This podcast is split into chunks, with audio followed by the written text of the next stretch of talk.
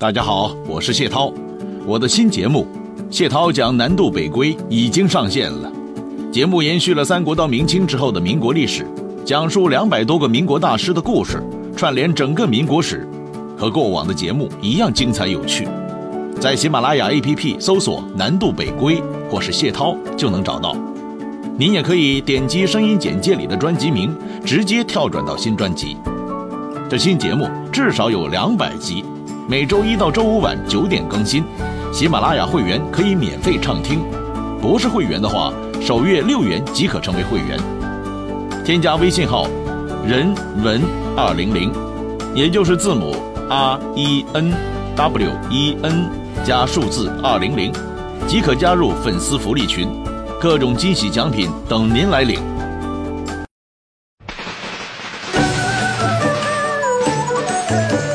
大家好，我是华少，欢迎来到华少中国年安康贺新春精选品质，安康相伴。本节目由中国精致成人纸尿裤代表品牌恒安集团安尔康冠名播出。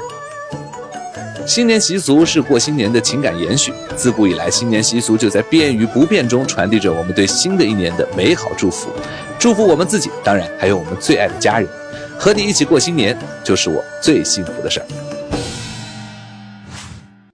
浙江是一个文化很丰富的地方，然后各个地方都会有一些不太一样的事啊。我们当然也有舞龙舞狮，也有过元宵，也有很多很多的吃的。但是我想说，欢迎大家来浙江啊，来感受一下独特的这种邻里氛围。我想说，浙江大部分地方的人啊是非常热情的，浙江没有陌生人，任何人来到浙江，你至少会看到人对你保持极大的热情，欢迎你到家里来做客啊。你可以有机会到绍兴去，绍兴人会非常热情的跟你描述绍兴的历史。你会看到，在绍兴的古建筑上挂着的一条一条腊肉啊，一个一个的酱鸭，啊，那是咱们浙江过年独特的一道风景。这些腊肉和酱鸭代表着大家对于传统的珍视，对于口味儿就是留下来的那个老味道的尊重，也代表对丰收的期望。然后大家会乐意请你到家里来吃饭，我觉得那很重要。最关键的是，老房子保留着老房子的样，老的水箱保留着老的水箱的样，然后路边的人啊。蒸着那个发糕，或者是定胜糕，那个蒸出来的那个一层一层的那个气往上飘着，就熏着那个腊肉，在冬日的暖阳下，你会感受到的是一种很独特的宁静，那非常非常的棒。孩子们肆意的跑着，就在那不长的巷子里边，这样的老房子、老街道仍然存在在绍兴，离杭州很近。你要到杭州来呢，但愿你能碰上下雪天，那真的是美极了。老古话说。晴西湖不如雨西湖，雨西湖不如雪西湖，雪西湖特别漂亮，非常漂亮。你可以感受到那种即将迎来春天的时候，那湖上留给你那种、那种、那种凄美。对，雪天有一点点凄凉，但它非常的美。这也是杭州过年时候独特的景象。啊，城隍山那儿有庙会，啊，这庙会吧办的嗯一般。嗯，不太隆重，比起北京的庙会，那可是差得远了。但是它就在西湖边，它有意思。你可以在这一天啊，走走就到了西湖，那这是很棒的事儿。杭州小，我特别喜欢。我留在这儿重要原因就是这个城市不大，大城市呢容易在过年的时候空，小城市吧容易在过年的时候热闹。我们以前包粽子，虽然不是过年吃啊，但我小时候爱吃，奶奶就老给我包。我们家自己做，那个奶奶做的特别好。捏鱼丸，我们家自己捏鱼丸，拿鱼肉买回来，去掉骨，然后剁成鱼肉泥儿，然后我们自己在手里边咔咔，然后从这个虎口这儿捏出一个鱼丸。以前过年的时候最高兴就是全家准备饭，因为那时候毕竟吃的少，那时候买到的少，现在都买得着了。你家还保留着怎样的新年习俗呢？我们将和谢涛一起聊一聊从古至今的春节传统习俗。你知道吗？古人竟然这样过新年。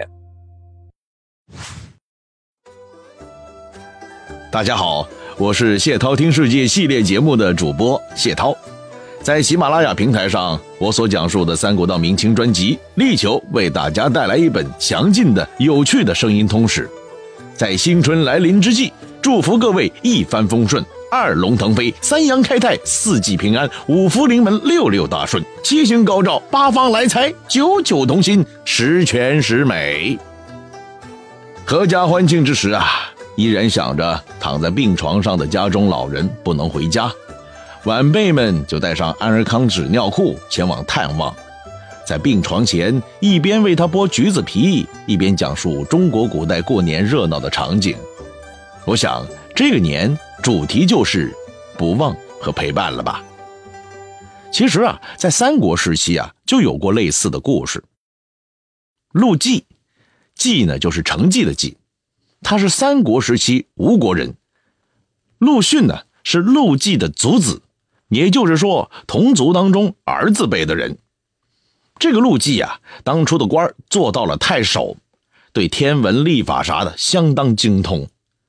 他的父亲是陆康，健康的那个康，曾经担任过泸州太守，而且和袁术来往非常密切的。当年陆绩六岁的时候，到九江拜见袁术，袁术就让人招待他吃橘子。陆绩一看，哎呦，这橘子真不错嘿，于是。一转身就在怀里藏了三个橘子。临走的时候啊，他弯腰告辞，结果这橘子就从怀里滚了出来，掉在地上了。哎呦，场面一度尴尬呀。袁术就笑着说：“哎，小陆啊啊，你到别人家来做客啊，怎么怀里还藏着橘子呢？”袁术的言下之意就是：我好好的请你吃，你不吃，你还得偷呢啊！想不到陆绩扑通一声就跪在地上说：“这橘子好甜呐，我想要带回去留给母亲吃。”袁术听了大为惊讶呀！哎呀，这陆绩呀，年纪这么小就知道孝敬，长大之后一定成才的。就因为这事儿啊，袁术经常和别人夸赞陆绩。这个典故呢，是来自于《三国志》的记载。原文是说，季年六岁，于九江见袁术，术出局，季怀三枚，去拜辞堕地。数谓曰：“陆郎作宾客而怀菊乎？”季贵答曰：“欲归姨母。”术大奇之。除了这样不忘至亲的孝感故事以外，春节更多的主题是陪伴，比如阖家团年守岁。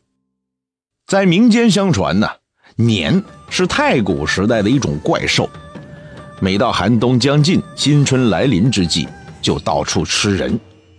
古人呢，为了防御这种叫年的东西的掠食呢，就聚在一起燃起了篝火，然后把竹子扔到火里去烧。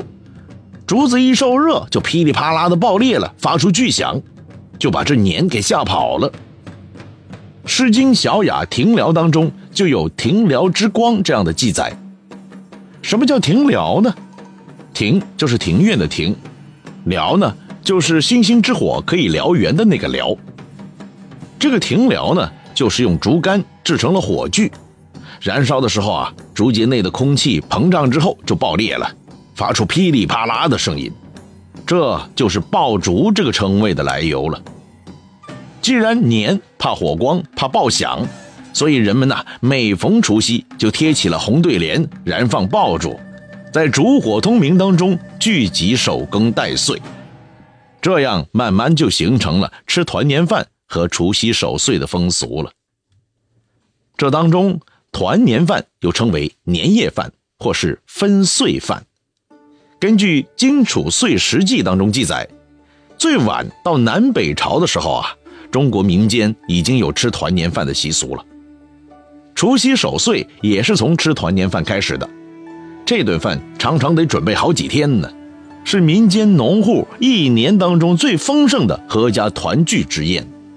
一般从掌灯的时候入席，有的时候啊一口气吃到深夜。古时啊，一些监狱的官员呢，甚至把囚犯放回家和家人团年。而那一些囚犯呢，往往是吃完团年饭以后，过了年又乖乖的回来服刑。由此可见，这一顿的团年饭是何等重要啊！只是中国地大物博啊，这团年饭南北风俗是不一样的。不过大多数都是有所寓意的。北方人喜欢包饺子，意思就是更岁交子；而江浙一带呢，喜欢打年糕。荆楚一带呢，做鱼肉糕，这里的“糕”与步步高升的“高”是谐音。至于红烧全鱼嘛，那就更明显了，这摆了明就是年年有余嘛。除夕守岁，民间俗语也被称为熬年。南北朝的时候啊，就已经有文字记载了。当时有人就这么写：“连开风入帐，烛尽炭成灰。勿以并差重，未待小不催。”一首诗把熬夜守岁这个场景描述的生动无比。在这一夜连两岁、五更分二年的除夕之夜，家人团圆、欢聚一堂，已经不是传说中的那种消极的躲年了。而是在共叙亲情当中辞旧布新，寄托一种对来年的美好愿望。北平年谣当中有说法是：三十日黑夜做一宵，大年初一出来扭一扭。正月初一，人们早起之后穿上崭新的衣服，放起了开门炮，走亲访友，相互拜年，恭祝来年大吉大利。在中国古代啊。拜年的顺序是先拜天地，次拜祖宗，再拜高堂，然后才出门拜亲朋好友。也有是初一拜本家，初二拜岳父岳母家，初三拜亲戚家等等不同的讲究。总之啊，一直拜到正月十五，这年呢才算是拜完了。哎，在中国古代啊，还有拜年与贺年之分。什么叫拜年呢？那就是向长辈磕岁。贺年呢，就是平辈之间相互道贺。哎呦，这个顺序还有辈分，可千万别弄乱了。明朝中叶曾经有说：“上至朝官，下至庶人，往来交错道路者连日，谓之拜年。”意思是说，不管是朝廷高官还是普通百姓，哎呀，道路上哪哪都是人呢。一连几天都是堵成这样的，哎呀，可见拜年的热闹啊！而且我们现在不是经常见到过年的时候有团拜这种说法吗？这可不是现代的新词儿啊！其实从清朝开始啊，拜年已经有团拜的形式了。比如有本古书叫《侧帽鱼谈》，说：“京师余岁首，例行团拜。”以连年仪，以敦乡情啊。意思是说，在首都流行过年的时候啊，进行团拜，以此来联系联系感情啦。再往前数，在宋代的时候啊，亲朋好友之间也会相互送帖子，恭拜新年的。嘿嘿，这算起来有点像上个世纪末的贺年片吧？啊，当然了，到了今时今日，已经不流行这种纸质的了。发个微信多方便呢，用电子贺年片来拜年，那倍儿有面子。其实这种方式呢，早在宋代就有了。到了明代啊，这种贺年片设计就更加精致了。